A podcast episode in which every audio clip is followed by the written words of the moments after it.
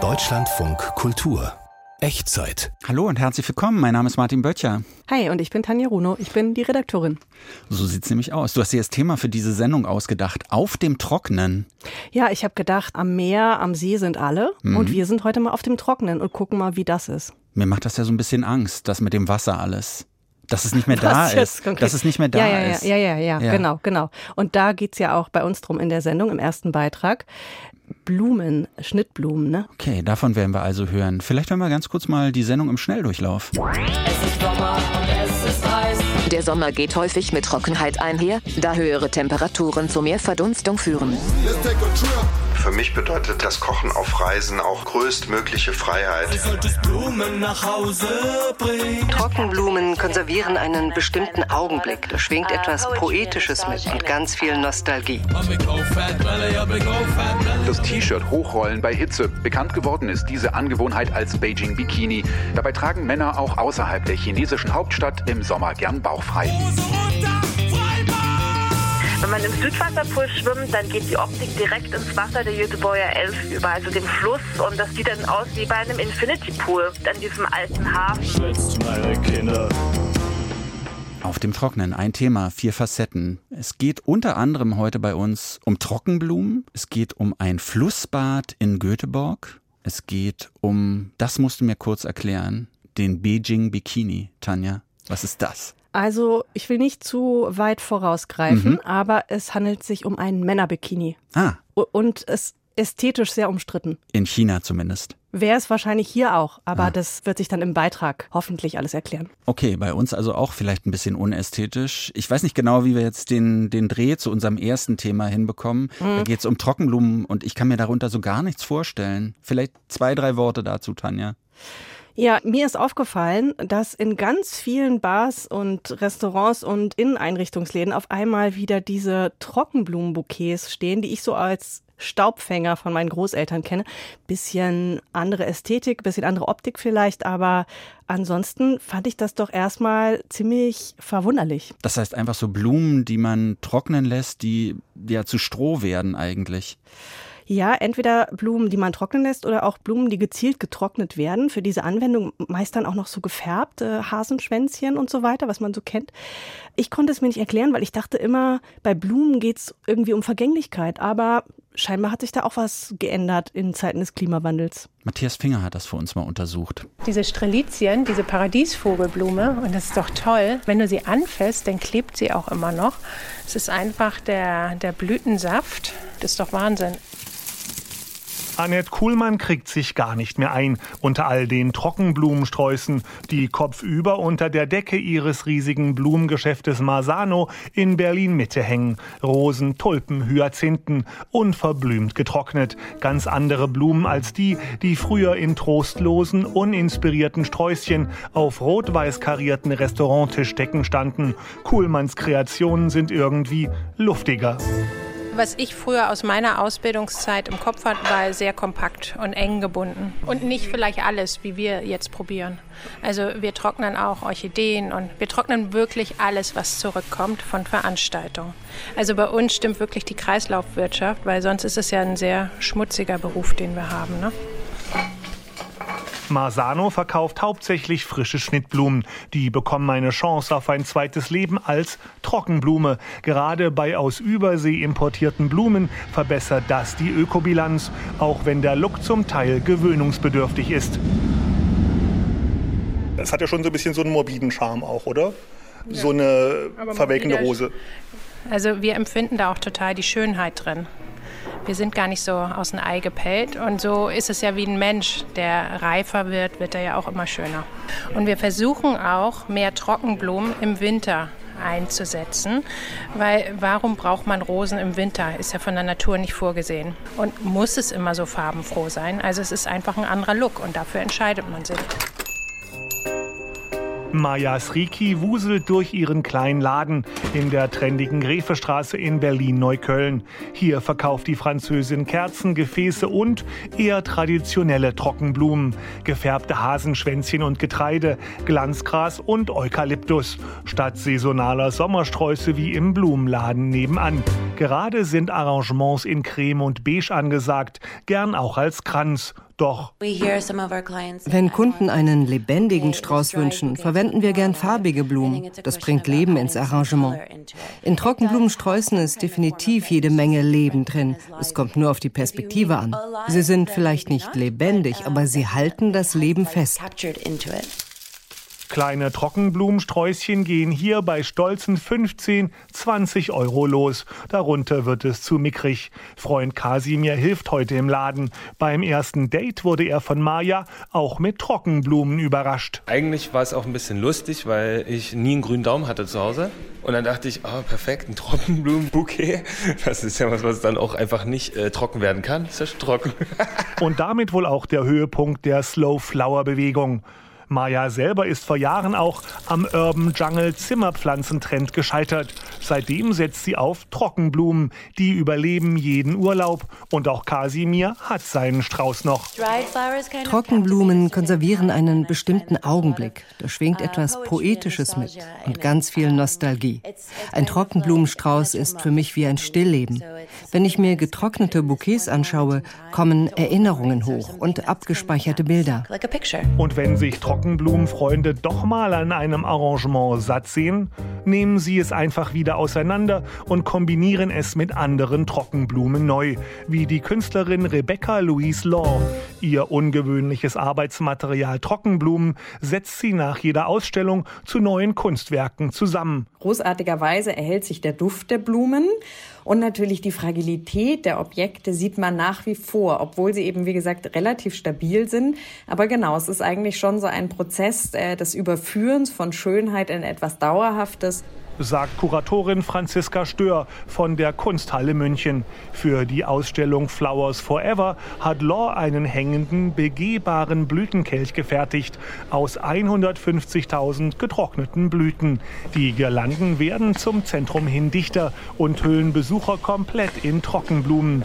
Die auf Dauer sauber zu halten in Ausstellungen und dem eigenen Heim ist übrigens kein Problem, ergänzt Floristin Annette Kuhlmann. Man geht da einmal mit einem Föhn rüber im Jahr, entstauben. Bloß kein Haarspray drauf machen, das zieht den Staub an. Das hat man früher in den 80ern gemacht. Also es ist wunder, wunderschön. Wir müssen uns einfach dran gewöhnen. Und deswegen dauerte das erst ein paar Jahre mit dem Trend und nun ist es eigentlich total schon angekommen. Es ist eine Sehgewohnheit.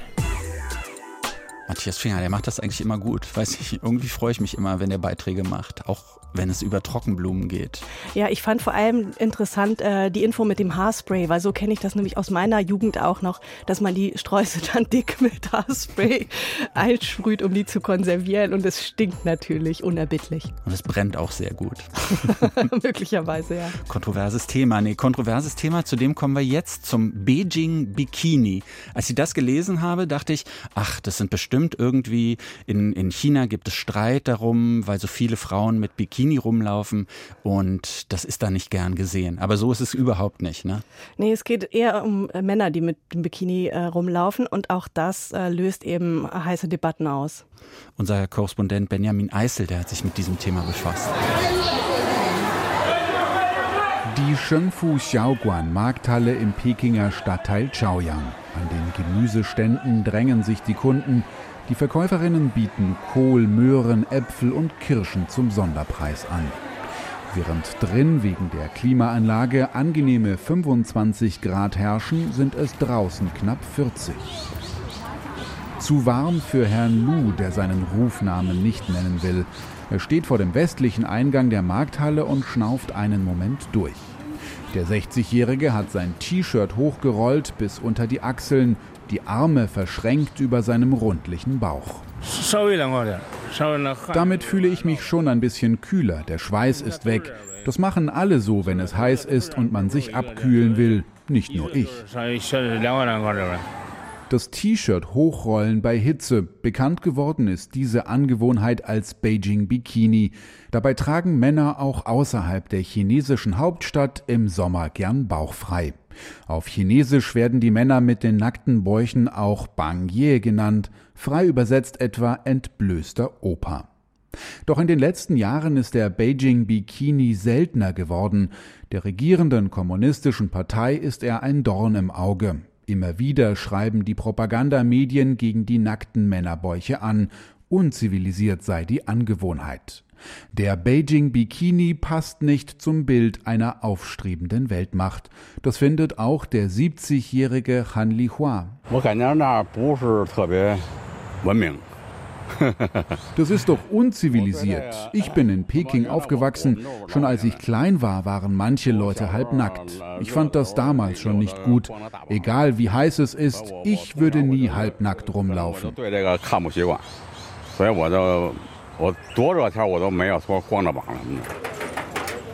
Der Rentner parkt sein elektrisches Dreirad vor der Markthalle. Hinten auf der kleinen Pritsche sitzt sein Pudel kahl geschoren wegen der Hitze. Sollte man den Beijing Bikini verbieten? Regeln gibt es viele, aber alle Menschen wissen doch, dass man sich nicht unzivilisiert verhalten sollte, und trotzdem machen es manche. Von klein auf in der Schule lehrt uns die kommunistische Partei, nicht auf den Boden spucken, nicht einfach irgendwo seinen Stuhlgang verrichten oder überall hinpinkeln. Alle wissen das. Und trotzdem denkt irgendjemand immer, ach, das stört schon niemanden, dagegen kann man doch nichts machen.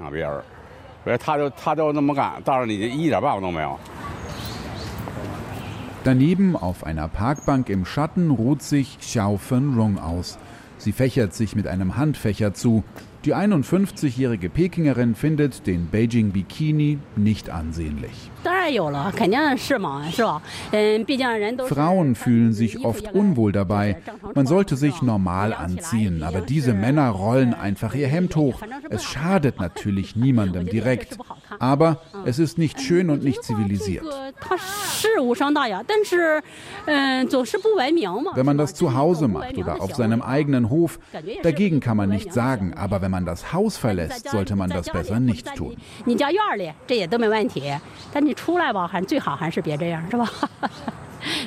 Besonders häufig sieht man die entblößten Bäuche in den aufgeheizten chinesischen Städten abends in einfachen Restaurants.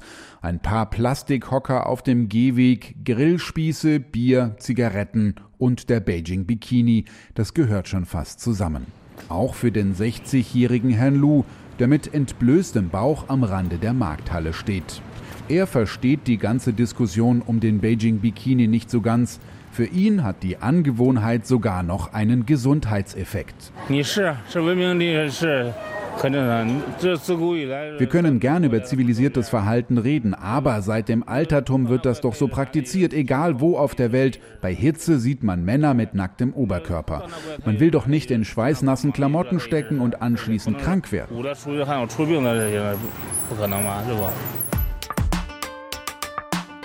Der Beijing Bikini. Ich finde es lustig, muss ich ehrlich sagen. ich auch. Ich auch weiß aber nicht, ob ich das so richtig toll finde, in der Straßenbahn neben jemandem zu stehen, der den Beijing Bikini trägt. Aber. aber warum denn nicht? Also ich weiß nicht, früher war das gang und gäbe, dass Leute, auch Männer, mit freiem Oberkörper im Sommer in der Stadt einfach so rumgelaufen sind. ja, genau, vielleicht, ja. Früher, ist, okay, früher war nicht wenn alles Wenn du dich danach zurücksehnst, Martin, ich gehe da nicht mit. Gut.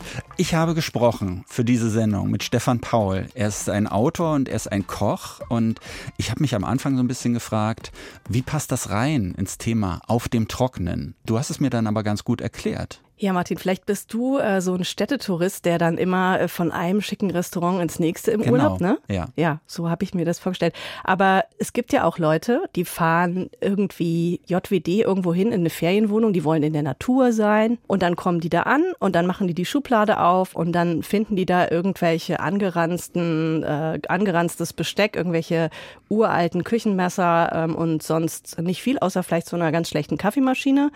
Und es gibt auch Leute, die fahren mit dem Fahrrad und so weiter.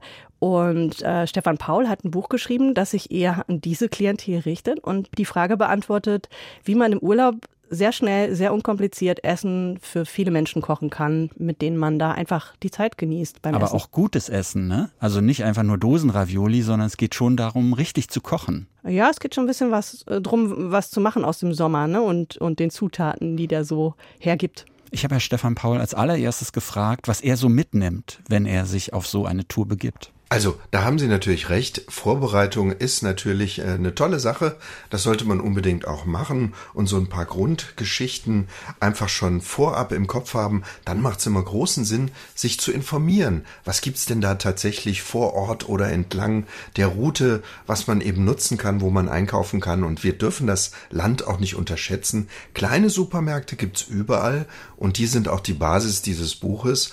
Und ich rege auch sehr dazu an, wenn man unterwegs ist, auch mal entlang der Wege zu schauen, wo ist denn der nächste Hofladen, wo ist denn die nächste Teichfischerei und sich da dann inspirieren zu lassen für den Abend, das ist eine große Freude im Urlaub.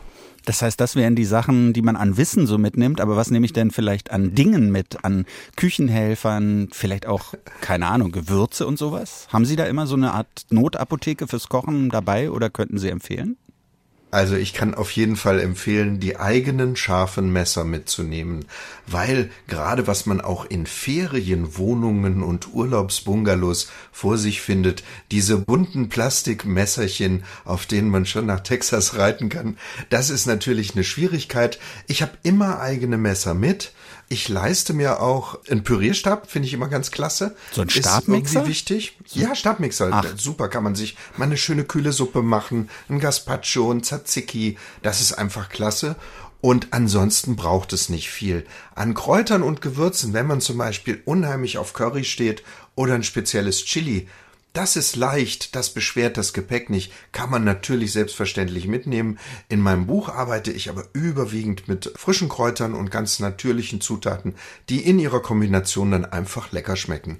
Wenn man mit so einem großen Auto oder einem Camper gar unterwegs ist, da kann man alles Mögliche mitnehmen. Aber mit dem Fahrrad, da ist der Platz ja dann doch so ein bisschen beschränkt. Ja, ganz genau. Also das Fahrrad ist natürlich dann wirklich die größtmögliche Challenge, aber selbst da gibt es natürlich auch Menschen, die das professionell machen und dann auch ihren Gaskocher dabei haben und ähm, die wirklich einfachen Gerichte dann umsetzen. Das ist gut möglich. Ich bin ja ein Campingkind. Ähm, ich bin mit dieser Kultur groß geworden und ein gutes Essen bedeutet ja nicht irgendwie drei, vier Sachen auf dem Teller wie zu Hause, sondern das kann durchaus einfach der gebratene Fisch sein, den man gekauft hat und in der Pfanne brät, gutes Brot dazu, eine Tomate aufschneiden, Essig, Öl und dann hat man doch ein wahnsinnig schönes Abendessen, zum Nachtisch noch eine Wassermelone mit ein bisschen Minze und Zitrone beträufelt. So geht natürlich Urlaubsküche auch, ganz einfach. Das hört sich trotzdem so an, als wäre das eine sehr minutiös geplante Unternehmung dann, wenn man praktisch sein leckeres Essen oder seine Zutaten und auch seine Küchenhelfer so mitnehmen will. Wie lange sitzen Sie dann da vorher? Machen sich eine lange Liste? Das hört sich fast so ein bisschen sehr deutsch an, sage ich jetzt mal. Nein, also ich mache mir tatsächlich gar keine Liste, weil für mich bedeutet Reisen und das Kochen auf Reisen auch größtmögliche Freiheit, Inspiration in der Gegend, in der ich bin und es geht sehr gut auch im eigenen Land. Äh, worauf habe ich Lust, die Märkte zu besuchen? Endlich ist mal wirklich Zeit, sich mit frischen Zutaten einzudecken. Dann, also ich habe immer dabei ähm, auf jeden Fall den Gasgrill und ich habe immer dabei meinen kleinen Gaskocher, davon sogar zwei und dann ist man wirklich schon richtig, richtig gut ausgestattet. Ein Messer, ein scharfes Brett, wie gesagt. Und dann kann die Urlaubsküche losgehen. Gibt's bei Ihnen denn auch mal Dosenravioli oder sowas? Nein, gar nicht. Ich hm. finde, dazu ist die Zeit zu schade. Und gerade im Urlaub ist es doch echt schön, eben nicht in die Komplettverwahrlosung zu gehen, sondern sich selbst zu verwöhnen, sich um sich und seine Familie oder die Freunde zu kümmern und abends was Schönes auf den Tisch zu bringen oder mittags. Sie kochen ja, habe ich gelesen, meist nicht nur für sich selbst, sondern für verschiedene Leute, für mehrere Leute dann. Was für Kriterien muss denn eine gute Urlaubsküche auch für viele Leute so erfüllen? Also sie sollte immer einfach sein und sie sollte niemanden überfordern. Also der Urlaub ist, glaube ich, nicht die Zeit, um jetzt die großen kulinarischen Sterneteller auszuprobieren, wenn man das möchte, ist natürlich auch Zeit im Urlaub für sowas, aber prinzipiell und gerade wenn man für viele Leute kocht, machen Gerichte, die viele Leute einfach und unkompliziert satt machen, machen da natürlich am meisten Spaß und am meisten Sinn. Und vor allen Dingen, wenn Kinder dabei sind, das habe ich jetzt auch gelernt, in der Produktion des Buches haben wir tatsächlich sehr viele Kids auch in unserem kleinen Produktionshäuschen am See gehabt. Und da habe ich gestaunt, ich habe selbst keine Kinder und habe gestaunt, wie differenziert die Kinder eben auch an die Sachen rangehen. Also meine Cheeseburger sind natürlich super gut angekommen. äh, die Brötchen dazu auch aber sämtliche Soßen und dieser tolle Coleslaw aus Sauerkraut, auf den ich so mächtig stolz war und der den Erwachsenen auch gut geschmeckt hat, das ist bei den Kindern äh, liegen geblieben natürlich. Ja, weil sie es vielleicht auch nicht so richtig kannten. Also dieser ja. erwähnte Praxistester für ihr Kochbuch, äh, sie sind mit einer Gruppe irgendwie in ein Haus an den See gefahren. Wie, wie viele Leute waren das? Wir haben das Buch tatsächlich unter Echtbedingungen in einem kleinen Fischerhäuschen an einem äh, See in Schleswig-Holstein gemacht und haben uns immer an den Wochenenden Menschen dazu eingeladen, die dann aus Hamburg gekommen sind, Freunde mit ihren Kindern. Und das war dann auch so der Praxistest. Wie stressig oder wie einfach ist das auch tatsächlich im Urlaubsalltag? Die Cheeseburger haben Sie schon erwähnt, die sind gut angekommen. Was, was hat da noch gut funktioniert? Oh, alle Gerichte mit Wassermelone, das ist der Knaller. Generationenübergreifend, die ähm, zum Beispiel das Aqua Fresca äh, von der Wassermelone oder auch dieser Wassermelonen-Joghurt-Trink. Und bei den Erwachsenen sehr beliebt mein Pfirsich-Spritz-Salat. Der orientiert sich im Grunde geschmacklich an einem Aperol Spritz. Es ist aber sehr viel weniger Aperol und viel mehr Pfirsich. Ist das dann Dosenpfirsich oder frischer Pfirsich? Weil das mit den frischen Sachen, frischem Obst, frischem Gemüse, ist ja dann doch manchmal ein bisschen schwierig, wenn man nicht weiß, wo der nächste Markt ist. Es gibt immer irgendwo einen Supermarkt. Im Sommer ist immer alles da. Und vor allen Dingen die schon viel zitierten Wochenmärkte helfen da. Man kann so einen Pfirsich auch mal mitnehmen, zwei, drei Tage. Der wird nur besser. Selbiges gilt für Tomaten. Nee, also das ist völlig unproblematisch tatsächlich. Vielleicht zum Schluss nochmal gefragt. Sie plädieren für sehr viel mehr ja, Vorbereitung, sehr viel mehr Mut vielleicht beim Outdoor-Kochen? Ah, gar nicht so sehr Vorbereitung, sondern tatsächlich Mut, sich inspirieren zu lassen. Die Leute sollten das kochen, was ihnen schmeckt, denn am Ende des Tages ist es auch tatsächlich jedes Mal ihr eigenes Rezept. Einfach Urlaub. Rezepte, die den Sommer feiern. So heißt das Buch von Stefan Paul, Spezialist für Outdoor-Küche und fürs Kochen unter speziellen Bedingungen. Darüber haben wir gesprochen. Vielen Dank für das Gespräch. Ich danke. Ja, das ist also mein längeres Gespräch mit Stefan Paul. Ein Thema fehlt uns noch und da brechen wir mal so ein bisschen das Format. Auf dem Trocknen wird jetzt zu im Nassen eigentlich. Du hast da eine ganz interessante Geschichte aufgetan und die führt uns nach Schweden, nach Göteborg. Vielleicht ganz kurz erklärt? Ja, also erstmal auf dem Trockenen kann man nicht durchhalten, finde ich, bei den Temperaturen. Und ich habe gesehen, dass in Göteborg im Hafenbecken, in so einem wirklich alten Industriehafen, ganzes Ambiente, wie man sich vorstellt, so ein Pool eröffnet worden ist. Und zwar mit drei Becken. Und ich fand das einfach unglaublich attraktiv, mitten in der Stadt so einen Badeort zu haben. Und vielleicht können wir uns da was abgucken. Mein erster Gedanke war ja, wie kann man denn in so einem Hafenbecken baden oder schwimmen? Weil das ja, weiß ich nicht, da schwimmen dann die ganzen Plastikzeugs, schwimmt da rum und Öllachen und tote Ratte noch nebenbei oder sowas. Da möchte man doch nicht baden. Aber Regine Glass hat sich das angeguckt und sie hat uns dann erklärt, warum man da vielleicht doch baden kann, beziehungsweise dass es eigentlich ganz schön sauberes Wasser ist, was die da mit so einem technischen Trick hinbekommen. Ja, also ich fand es wirklich erfrischend. Also so wie du es jetzt beschreibst, sieht es eigentlich ganz und gar nicht aus in dem Göteborger Freehaben. Also es ist ja schon zwar ein Hafen, das sieht man auch, aber ich muss ergänzen, das Hafenbad Göteborg ist schon eher ein Freibad für so maximal 500 Menschen, die da reinkommen. Und ähm, da gibt's drei schwimmende Pools, die eben im Hafenbecken befestigt sind. Das Schwimmbad hat in so einer einfacheren Version mit dem Süßwasserpool schon seit Jahren existiert, wurde jetzt aber im Juni mit den Erweiterungen, mit den Salzwasserpools feierlich eröffnet. Ist das dann so eine Art Badeschiff, wie man es vielleicht auch aus Berlin kennt, wo so ein, ja, so, so ein Becken einfach eingelassen wird und das schwimmt dann in dem vielleicht nicht ganz so sauberen Hafenwasser oder kommen die Leute dann richtig mit diesem Hafenwasser in Verbindung? Jein, also alle Pools sind ohne Chlorwasser Und die Salzwasserpools wirken so, als würde man direkt, wirklich direkt ins Hafenbecken steigen. Also sie sind so gut wie unsichtbar. Für die beiden Salzwasserpools wird tatsächlich das ungefilterte Ostseewasser genutzt. Und diesen Trick, den hat mir der Projektplaner und Ingenieur Stefan Bruns erklärt. Wir haben hier eine Besonderheit. Äh, wir haben hier im Hafen von Göteborg die Situation, dass wir unten eine Salzwasserlinse haben. Das heißt, die Ostsee mit dem sauberen Wasser ansteht und von 0 bis 4 Meter eine Süßwasserschicht haben. Und diese Süßwasserschicht ist relativ stark kontaminiert mit Abwässern aus Klärwerken, mit Regenabflüssen und so weiter, sodass das Baden aufgrund der Hygiene gar nicht möglich wäre. Und bei diesen Salzwasserpools nutzen wir aber das Ostseewasser, ohne es aufzubereiten, indem wir das Wasser oben am Beckenrand absaugen das Becken besteht nur aus einem Vorhang, der auf 6,5 Meter Tiefe geht, rundrum. Und dadurch, dass wir dann oben das Wasser absaugen, kommt die Salzwasserlinse, die unten ansteht, hoch. Es hört sich ein bisschen kompliziert an, aber es scheint so zu sein, also ich fasse das nochmal zusammen, durch das Absaugen oben, da kommt das saubere Wasser von unten hoch und da hofft man dann, dass dieser Vorhang hält, oder? Wenn man da schwimmt. Ja, unbedingt. Also ich habe das auch gefragt und dann hatte Bruns mir geantwortet, dass dieser Vorhang 100 Jahre tatsächlich halten soll. Also man soll sich da keine Sorgen machen. Es gibt ja aber auch noch einen Südwasserpool, der ist wirklich dann wie ein Freibadbecken, das ist aber ohne Chlor. Das Wasser wird dann an Land mit einem Kalksteinfilter gereinigt. Einige Besucher haben mir aber schon erzählt, dass sie am Anfang durchaus skeptisch waren, in die Becken reinzugehen. Eine Frau, die ich getroffen habe, hat sich auch Sorgen gemacht, vor allem wegen ihres Kindes. Aber am Ende hat sie sich dann doch über die Reinigung des Wassers informiert bei der Stadt und war dann beruhigt und am Ende nach ihrem Badeerlebnis auch zufrieden. I was worried. Okay. Yes, actually, I was worried because I saw the eyes of children is red. I little uh, was okay. Even I asked from the uh, rescue here if the water is clean. Do you are you sure water is clean? They say yes, the water is clean.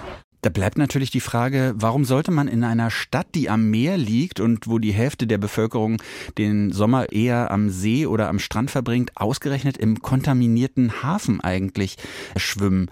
In Berlin, da verstehe ich's, aber Göteborg, also du musst dir vorstellen, das bietet halt einfach eine komplett andere Atmosphäre, dass das so mitten in der Stadt liegt an diesem alten Hafen. Da fahren immer noch Schiffe vorbei. Früher war das Ganze ja ein Nichtort. Also da fahren viel Beton, eine alte Fabrik. Und jetzt ist da eben auch ein neuer Park entstanden auf diesem Gelände. Wenn man im Südwasserpool schwimmt, dann geht die Optik direkt ins Wasser und das sieht dann aus wie bei einem Infinity Pool. Es liegt dann auch noch super zentral und mitten in der Stadt und es ist halt auch gratis. Das scheint sowas typisch Schwedisches zu sein, oder? Das umsonst. Ja, schon. Also solche gratis öffentlich zugänglichen Plätze kenne ich schon. Die sind wahrscheinlich schon ziemlich skandinavisch. Tatsächlich ist es auch einfach super zu erreichen. Man fährt vom Hauptbahnhof zwei Stationen mit der Straßenbahn. Das ist schon sehr luxuriös. Und dann hat das Baden im Meer also ja auch so seine Nachteile. Did you have like been to other bathing possibilities in the city before? Beaches and lakes yes, and yes, like yeah. yes. It was uh, one of the beach we swim there. Mm, it was good. Uh, but uh, I think there is some jellyfish. They say that this is dangerous. Some of them are dangerous. Yes. Ja, Quallen hat sie da bemängelt. Quallen können natürlich die Pest sein, ne? Ja, es hält einen die Angst vor Quallen oder die eher niedrigen Temperaturen im Wasser jetzt nicht davon ab. Man geht auch schon mal am Scherrengarten baden. Das ist diese Inselgruppe in der Nähe von Göteborg. Aber es wäre halt gut, entweder in der Nähe zu wohnen. Das wäre sehr praktisch oder auch die Zeit zu haben, dann erst mit der Straßenbahn und dem Boot dorthin zu fahren. Gerade in den Sommermonaten ist es auch noch total von Touristen überlaufen. Und was es wirklich mangelt in Schweden, das sind Freibäder. So ein Feeling gibt es sonst hier eigentlich nicht. Also es ist schon was Besonderes. Und die Wassertemperaturen sind halt ein bisschen wärmer, menschenfreundliche 21 bis 22 Grad. Das ist natürlich schön aushaltbar. Wer geht denn dann da so hin? Sind das dann Familien oder ist es das Partyvolk, vielleicht auch nach dem Wochenende, Städtetouristen? Wen spricht sowas an, so ein Schwimmbad im Hafen? das Publikum ist schon sehr durchmischt. Also man sieht wirklich, dass hier unterschiedliche Leute nach der Arbeit hinkommen oder auch Kinder, die alleine nach der Schule dahin gehen, jetzt gerade wo eben noch Sommerferien in Schweden sind. Und bald soll hier auch noch eine Sauna dauerhaft in Betrieb gehen, damit man das ganze Jahr über baden kann. Die Stadtplanerin Amelie Sando, die auch an dem Projekt beteiligt war, hat gesagt, dass das Hafenbad explizit als Treffpunkt geplant worden ist. Auch für Leute, die sich sonst nicht so oft begegnen. Göteborg ist eine segregierte Stadt. Die Badegebiete entlang der Küste, das sind die Gebiete, in denen der wohlhabende Teil der Bevölkerung lebt. Aber die Menschen in der Innenstadt hatten auch das Bedürfnis nach Bademöglichkeiten. Und so sind wir dem entgegengekommen. Du hattest ja vorhin schon mal gesagt, dass da nicht nur die Pools neu entstanden sind, sondern offenbar auch so ein Park drumherum. Heißt das, dieses ganze Hafengebiet, das wird gerade aufgewertet oder befindet sich im Wandel? Ja, genau. Da findet jetzt gerade eine städtebauliche Umgestaltung statt. Und das Hafenbad ist auch ein Teil davon. Es ist übrigens das Büro Raumlabor aus Berlin, das dieses Bad geplant hat. Die haben da erstmal nur einen Pool gebaut, so als Experiment. Und der wurde dann so gut angenommen von den Leuten, dass noch weitere Becken dazu gekommen sind und das Ganze verstetigt wurde. Aber ich habe eine dänische Touristin getroffen, die haben in Kopenhagen ja auch so eine Art Badeschiff. Und die war echt ziemlich begeistert von dieser Göteborger Variante. Ich habe meine Tochter besucht. Sie lebt hier. Das passte also, sich auf dem Weg nach Hause kurz abzukühlen. Ich finde das hier absolut unglaublich, dass man sowas mitten im Zentrum macht, wo so viele Leute wohnen. Dass man auf dem Weg nach Hause hierher gehen kann. Toll, dass man hier in Göteborg in sowas investiert. Ich finde es so fantastisch, dass man diesen Satz på det här sättet i Göteborg. Das klingt alles total nett. Also ich kann mir das irgendwie gut vorstellen. Trotzdem, gibt's denn da auch so eine typische Freibad-Atmosphäre, wie man es vielleicht bei uns so kennt? Also Pommes, Gruppen von Jugendlichen, die vielleicht ihren Ghetto-Blaster so mit dabei haben. Oder ist ein schwedisches Freibad eine ganz andere Angelegenheit als so ein Großstadt-Freibad in Deutschland, wo es ja vielleicht auch öfter mal zu Spannungen kommt? Gerade gab's ja hier bei uns so ein paar Schlägereien, die für Schlagzeilen gesorgt haben. Also, wie so oft in Schweden geht es schon etwas leiser zu in dem Freibad, würde ich sagen. Es gibt halt wie so oft auch ähm, keine Würstchen und keine Pommesbuden, aber die Leute picknicken auf ihren Decken und einen Grillplatz gibt es schon auch. Aber das Essen ist also erlaubt, es muss halt selber mitgebracht werden. Drumherum liegen die Leute aber eher rum und lesen und zeichnen oder gucken verträumt ins Wasser.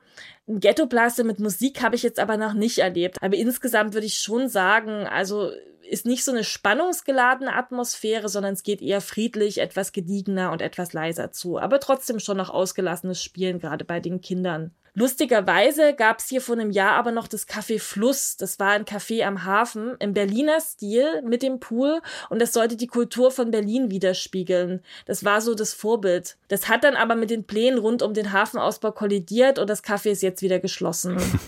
Das ist wirklich lustig. Ich meine, wir haben die Cafés, aber die haben dann das Flussbad beziehungsweise das Hafenbad. Vielleicht lässt sich dieses Modell ja auch übertragen. In Berlin gibt es ja auch eine Flussbad-Initiative seit vielen Jahren, die versucht, das Baden in der Spree wieder möglich zu machen.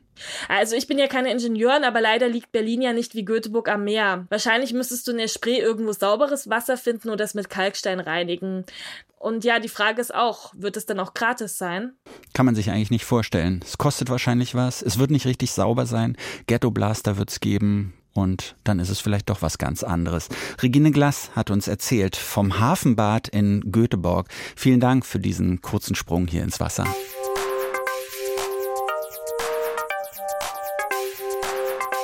Die Echtzeit ist schon wieder vorbei. Auf dem Trocknen, auch wenn wir hier zum Schluss ins Wasser gegangen sind.